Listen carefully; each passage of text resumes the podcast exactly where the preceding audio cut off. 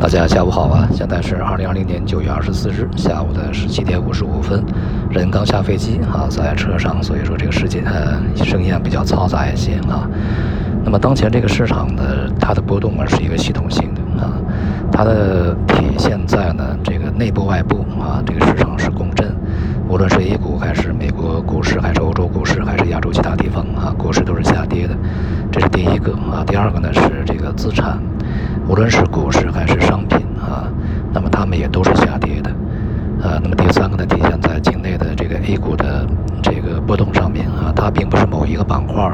在下跌啊，或者是某一些这个板块啊在轮动，而是这个在这两天啊，显示出一个全面的下跌这样的一个态势啊，什么样的任何板块都在跌，所以呢，就是从资产从市场层面啊，显示出呢，这是一种系统性的波动。那么，除了这个美元和债市比较稳定上涨以外，其他的都在跌啊。呃，原因呢，其实呃，它不是说这两天才发生的啊，都是在前面积累了很长时间以后的集中发作啊。那么，一个呢，就是未来的基本面不支持现在的高估值；那么，另外呢，就是经济的反复现在是比较强烈的啊，尤其是疫情反弹。那么第三个呢，就是即将到来的这个大选以及大国之间的对抗啊，不确定性相当高。这个时候呢，没有人愿意去留着一些风险敞口。呃，目前这种波动状态呢，其实从历史上也有很多啊可以去借鉴。比如说啊，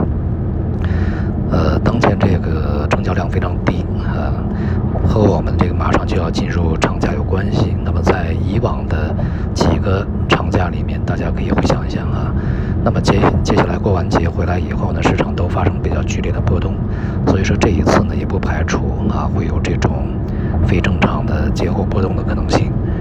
呃，那么因此呢，在节前啊，这个既然呃聪明钱在离开，我们也没有没有必要再站岗啊，离场观望是最好的一种做法。而且呢，这种波动恐怕会持续的时间长一些啊，不会非常快的就结束。呃，这个君子不立危墙吧啊，在假期之前尽量的轻松一些啊，可以过一个比较好的假期啊。好，今天就到这里，谢谢大家。